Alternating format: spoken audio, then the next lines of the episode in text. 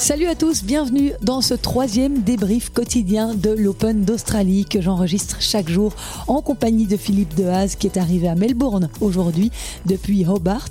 Si vous avez suivi notre épisode d'hier, le tournoi des qualifs de l'Australian Open a commencé lundi avant le grand tournoi qui débute ce dimanche.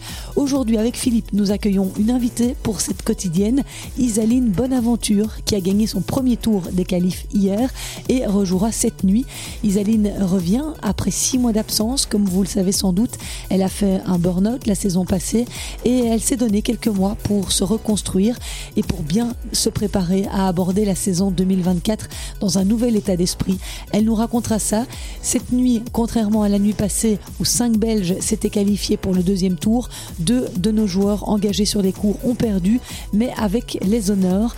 Alexander Blocks d'abord s'est incliné face à l'américain Zvajda 141e joueur mondial. Il a pourtant très bien résisté Alexander. Il a remporté le premier set 6-4 avant de laisser filer les deux autres 3-6, 4-6. Je vous rappelle qu'il était invité par les organisateurs parce qu'il avait gagné l'édition junior de l'Australian Open l'an dernier.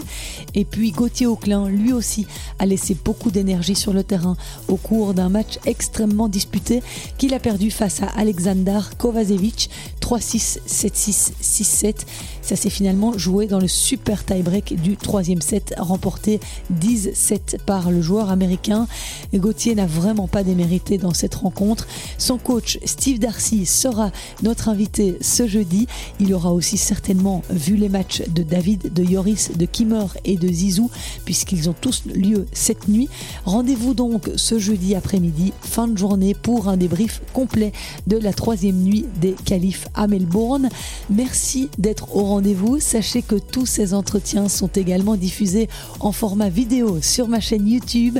N'hésitez pas à aller vous abonner, jeux, 7 et podcast. Je vous laisse maintenant avec Isaline Bonaventure et Philippe Dehaze. Place au débrief. Silence s'il vous plaît, les joueurs sont prêts.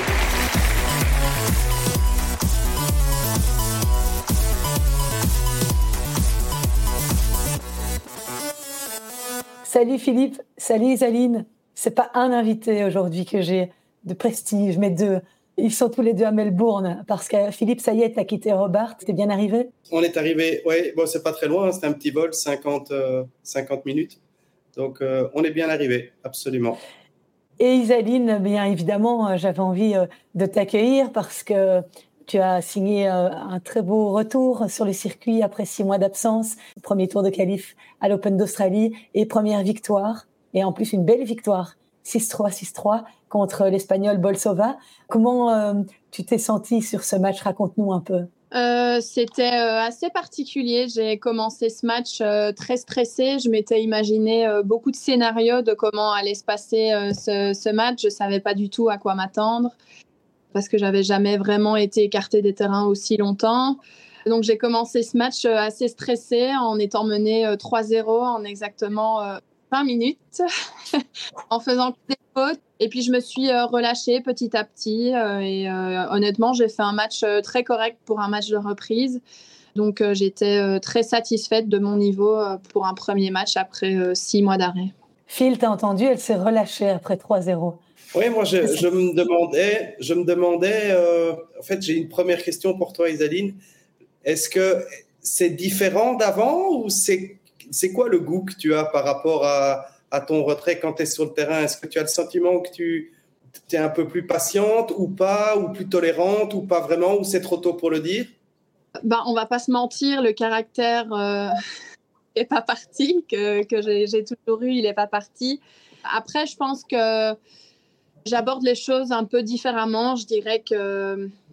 Euh, ce qui a fait que j'ai été euh, dans un état comme ça l'année dernière, euh, je sais euh, pourquoi je l'ai été. je sais aussi que c'était en partie à cause des états d'âme que je pouvais avoir sur le, sur le terrain. Et donc, et donc voilà, je, me suis fixé environ quatre ans encore à, jouer. Je, vais essayer de, de tout faire pour, pour être la plus performante possible. Et je pense que L'objectif principal, c'était euh, de prendre du plaisir, euh, d'arriver à relativiser. Euh, je me suis rendu compte ben, qu'il y avait des choses beaucoup plus importantes que, le tennis dans la vie et je pense que ça me permet d'être un petit peu plus cool sur le terrain, même si, ben, bien évidemment, je suis une compétitrice et j'ai envie de gagner comme toujours. Parce que la dernière fois que je t'ai vu, c'était eh bien, Phil, on y était ensemble à Rosemalen. J'ai croisé Isaline là-bas, juste un tout petit peu avant Wimbledon. Je crois que tu étais vraiment au fond ce jour-là. Euh, C'était une des, dernières interviews euh, que tu as fait avant d'aller euh, à Wim. C'est après que ça a été euh, vraiment pas bien pour toi. Comment tu as géré cette période d'arrêt et qu'est-ce que tu as mis en place pour te fixer comme objectif de revenir en 2024 Est-ce que tu savais que ce serait en 2024 ou ça aurait pu être plus long? Euh, en toute honnêteté, euh, au moment où j'ai euh, décidé d'arrêter, ben, en fait, c'était à Rosemalen. J'avais déjà en tête que, que j'allais arrêter. même avant, c'était déjà devenu très compliqué. À la base, tous les gens qui m'entouraient pensaient que c'était un petit peu un caprice parce que ben, j'avais enchaîné quelques défaites, parce que c'était un petit peu plus compliqué en termes de résultats. Et puis, ben, on s'est rendu compte qu'en fait, euh, c'était un petit peu plus profond que ça. Même me réveiller le matin, euh, c'était devenu euh, compliqué. En fait, tout le monde m'a même un petit peu obligée à prendre ce break. Et pour moi, ben, c'était très clairement la fin de ma carrière. J'avais dit, voilà, j'arrêterai à Wimbledon. C'était vraiment clair dans ma tête. Et puis après après euh, trois mois, ben, je, me suis, euh, je me suis remise à regarder du tennis, euh, à regarder un petit peu les résultats. j'ai fait énormément de choses qui m'ont un petit peu sorti de, ouais, de ce monde du tennis qui est très particulier aussi. J'ai été embauchée dans une ferme pour aller cueillir des pommes et des poires pendant un mois. Et ça m'a permis euh, de, relativiser et de me rendre compte euh, au final ben, que la vie de joueur de tennis n'était pas euh, si pénible qu'on pouvait le penser.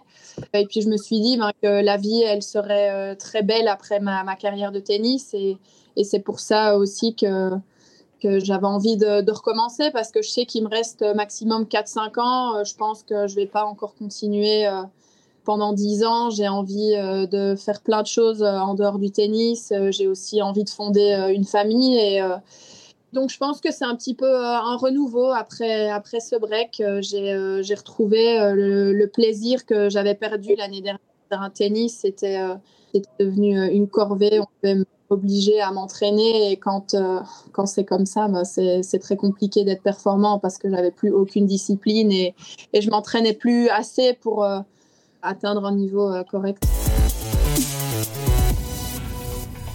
Phil, toi qui es spécialiste du coaching mental, enfin qui t'intéresse beaucoup, je vais dire, au coaching mental, ça te surprend pas que le tennis puisse mettre les joueurs, joueuses dans un état euh, comme celui dans lequel Isaline a été? Non, parce que ce qui est traumatisant dans le dans l'apprentissage, parce que Isaline maintenant c'est une femme, mais euh, elle, a suivi le parcours de tous ces jeunes qui, euh, qui se construisent à travers des victoires et des défaites. Et je trouve que la difficulté, elle est là, c'est qu'il faut travailler sur l'estime de soi euh, chez les jeunes. Et l'estime de soi, elle se construit difficilement quand on, perd, des matchs de tennis. Et souvent, ce qui se passe, c'est que quand on est jeune et qu'on n'a que le tennis dans la vie, on sacrifie tout, on fait tout pour, on, on fait beaucoup d'efforts et quand on perd les matchs, on s'associe à cette défaite. Donc je perds, je suis nul et si je perds pas, je suis pas nul.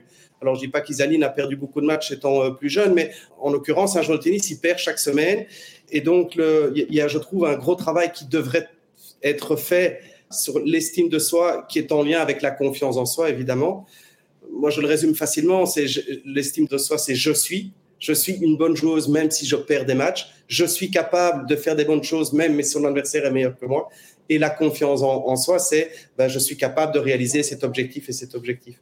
Et ça, je, pense que c'est pas du tout travaillé euh, chez les jeunes athlètes. Et le deuxième problème majeur, à mon avis aussi, c'est que le fait de devoir voyager énormément, eh bien, on arrache les enfants au milieu social et aussi euh, au niveau euh, euh, éducationnel. Donc, il y a très, très peu de formation. Ils sont vraiment laissés presque à l'abandon. À la merci aussi de temps en temps. Alors c'est pas le cas d'Isaline, mais à la merci de pas toujours d'âme bienveillante non plus. Et donc c'est un ensemble, c'est un peu multifactoriel de choses qui fait que il y a énormément, énormément d'athlètes qui souffrent de, de, grosses difficultés comme Isaline a traversé. Et on le voit chez les filles. Et je trouve que c'est extrêmement courageux de l'avoir dit, de l'avoir reconnu parce que les gens doivent l'entendre, que c'est très pénible, que c'est très compliqué. Euh, Osaka euh, a eu, euh, il y a eu des garçons aussi qui ont témoigné euh, ça, donc c'est un problème qui est plus que plus que récurrent. Et figure-toi que tout à l'heure, j'ai discuté avec un coach qui m'a avoué ici qu'il avait fait une grosse dépression au mois de décembre, qu'il était passé à ça de faire une énorme bêtise parce que ça fait 25 ans qu'il fait ce métier, parce qu'il a divorcé, parce qu'il est seul sur la route, parce que il est aussi, euh, il n'a pas d'autre finalement vie euh, que celle de coach de tennis. Donc c'est un métier qui est bien compliqué des deux côtés. Ça te parle, Isaline, tout ce que Phil dit, et tu as l'impression qu'il faudrait prendre le problème à la source et peut-être apprendre aux jeunes à, gérer ces émotions dès qu'ils ont envie d'embrasser la carrière de joueur de tennis? Bah oui, complètement. Euh, enfin, pour ma part, euh, je ne sais pas si c'est comme ça dans d'autres pays, mais par exemple, on a toujours eu. Euh, moi, j'ai toujours ressenti cette, cette pression, par exemple, avec la fédération. On avait toujours envie de, rentrer à l'internat parce qu'on avait l'impression du coup que ça allait faire de nous les, les, superstars. Et donc, dès qu'on perdait un match, on avait l'impression qu'on n'allait pas mériter de rentrer à la fédération. Et, c'est sûr que, en tout cas, pour ma part, je me sentais souvent euh, observée, souvent euh, jugée euh, et mise un peu dans des cases quand je gagnais ou quand je perdais, quand je perdais mes matchs. Et puis, il y a une chose qui est hyper importante et ça, on nous apprend pas non plus, c'est la planification. Je me suis rendu compte et j'ai fait une énorme erreur l'année dernière et j'étais tellement enthousiaste d'avoir bah, d'avoir atteint mon objectif depuis toujours, de pouvoir jouer dans les plus beaux tournois du monde que j'ai voulu enchaîner tous les tournois, aller euh, de l'Australie vers la Thaïlande, euh, repartir au Mexique, États-Unis, etc. Et je suis arrivée euh, ben, à Rosemallen complètement grillée parce que j'avais beaucoup trop voyagé et que je m'étais pas du tout reposée. Donc ça, je pense que c'est aussi un aspect très important. C'est important de s'entraîner, c'est important de jouer des tournois. Si on veut, on peut jouer toutes les semaines. Mais c'est aussi important de se reposer, déconnecter un petit peu du tennis parce que ça prend déjà tellement une grande place dans notre vie que, si on n'a pas un petit peu cette déconnexion euh, mentale, euh, ça nous fait un peu péter un plomb. L'objectif dont tu parles juste maintenant, c'était l'objectif top 100 derrière lequel tu courais depuis un petit moment. Mais Phil, la planification, euh, toi tu connais bien ça puisque c'est toi qui gères ça pour recréer maintenant. Oui, alors moi j'ai la chance d'être dans cette configuration. Mais enfin, je prends jamais le last call, c'est elle qui décide. Mais effectivement, euh, c'est très important la planification. Moi, je dis toujours qu'il ne faut pas jouer beaucoup, mais il faut bien jouer. Donc, euh, c'est très théorique, mais euh, vaut mieux jouer 20 tournois par an et être performant sur 12, 13, 14 qu'aller en jouer 30 et de prendre, des, de prendre 20 premiers tours. Donc, donc c'est ça. Maintenant, les coachs n'ont pas toujours cette latitude de pouvoir imposer, j'aime pas le terme, euh, la planification qui lui semble la plus juste parce que de nouveau, qu'est-ce qui se passe? C'est que quand le joueur perd, euh, il veut absolument récupérer le temps perdu. Mais le truc, c'est qu'aller sur un tournoi, ben, comme Isaline explique, c'est quand même un voyage. Peut-être il y a un décalage horaire ou pas. Il y a un match à jouer et quoi qu'il arrive, il est dur. Si c'est un ou deux, il y a donc il y a, il y a de l'énergie physique qui est dépensée, il y a de l'énergie émotionnelle qui est dépensée aussi. Ça prend de l'énergie et il faut la récupérer. Quand on ne performe pas, on oublie de récupérer parce qu'on est obnubilé par le fait qu'on gagne pas de match et qu'il faut aller récupérer des points. Donc il faut avoir la sagesse à un moment donné, même s'il y a un peu moins de victoire, de dire bon, je me pose, je prends le temps, comme l'a dit euh, Isaline, je récupère. Moi, je, de nouveau, je rebondis, je répète souvent la même chose, mais je, je, récupère avec intensité et joue avec intensité. Mais la récupération, elle doit être intense. Il faut le, prendre le temps de, de, se poser complètement et de se déconnecter. Et quand on arrive à, avoir, euh, à, à, faire ça, maintenant, Isaline, elle a la sagesse et elle a l'expérience aussi d'avoir, euh, elle a pris le mur parce qu'elle ne l'a pas fait, elle ne le fera plus jamais. Mais effectivement, la récupération, c'est un, domaine, c'est absolument crucial de le faire dans un calendrier qui est complètement dantesque. Quand on voit quand commence la saison, elle commence ben, aux alentours du 20 décembre, hein, puisqu'il faut partir en Australie, elle se termine pratiquement le 20, le 20 novembre, voire plus tard pour les meilleurs. Donc ça ne s'arrête jamais. Si le joueur ne dit pas moment donné, je me pose, c'est compliqué sur le long terme. Isaline, euh, ça y est, tu franchi le premier tour euh, de ces qualifs, donc euh, tu te prépares à, jouer ton deuxième tour demain. Donc on va pas traîner à te laisser aller dormir, mais donc demain tu joues Catherine Sebov, une Canadienne que tu avais croisé, euh, qu'on avait croisé, puisque j'étais là aussi avec toi à Vancouver, hein, dans l'équipe euh, canadienne. Oui, si euh, mes souvenirs sont bons, c'est Grete qui avait fait un super match contre elle, non? Oui, juste. Et oui, en fait, Cup à Vancouver, je sais que c'est une joueuse très agressive qui aime bien frapper à plat, donc je vais essayer de de retrouver le rythme que j'ai perdu ces, ces, six derniers mois. Je vais essayer de, retrouver euh, mes repères et de, produire euh, mon, meilleur tennis. Physiquement, tu t'es bien préparé cet hiver euh, au niveau des températures qui fait à Melbourne et tout Tu sens au top? Bof. on va dire que j'ai eu des petits soucis de genoux depuis un mois et demi qui m'ont un petit peu empêché de m'entraîner correctement. Ça a été un peu compliqué entre les injections, les infiltrations, etc. Donc, euh, je dirais que là, à l'heure actuelle, je suis hyper courbate euh, de, la tête aux pieds avec la, tension aussi euh, du match qu'il y avait hier. Je suis assez courbaturée en plus de mes petites douleurs aux genoux. Après, je me laisse du temps. J'essaye d'être positive. Je n'ai pas joué pendant six mois. Je savais que ça allait être compliqué physiquement, mais dans l'ensemble, je me sens plutôt bien. J'ai tenu hier un match d'un peu plus d'une heure vingt, donc je suis plutôt satisfaite. J'adore parce que tu parles comme mes ados. Je suis courbette. Ah oui, pardon. non mais c'est bien.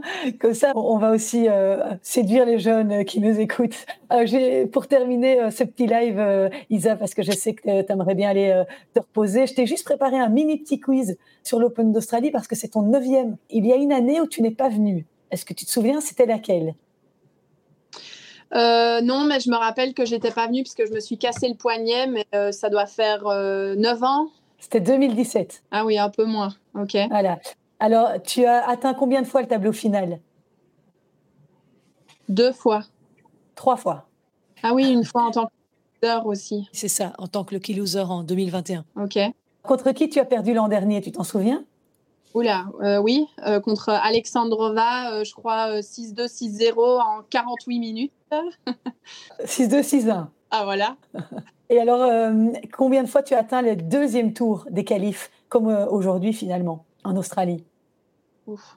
Euh, quatre. Oui, joli. 2016, 2018, 2020 et 2022. C'est bien, tu connais bien ton parcours en Australie. Phil, tu as une dernière petite question pour Isaline avant de la laisser Non, j'ai pas de question. J'ai juste envie qu'elle. Alors, c'est pas un conseil. Je suis pas là pour donner des conseils, mais j'espère que demain elle va monter sur le terrain sans euh, en essayant de, comme tu l'as dit, Isaline, de profiter d'être là parce que tu sais combien c'est compliqué d'être là et tu sais par quoi tu es passé et tout ça c'est derrière toi.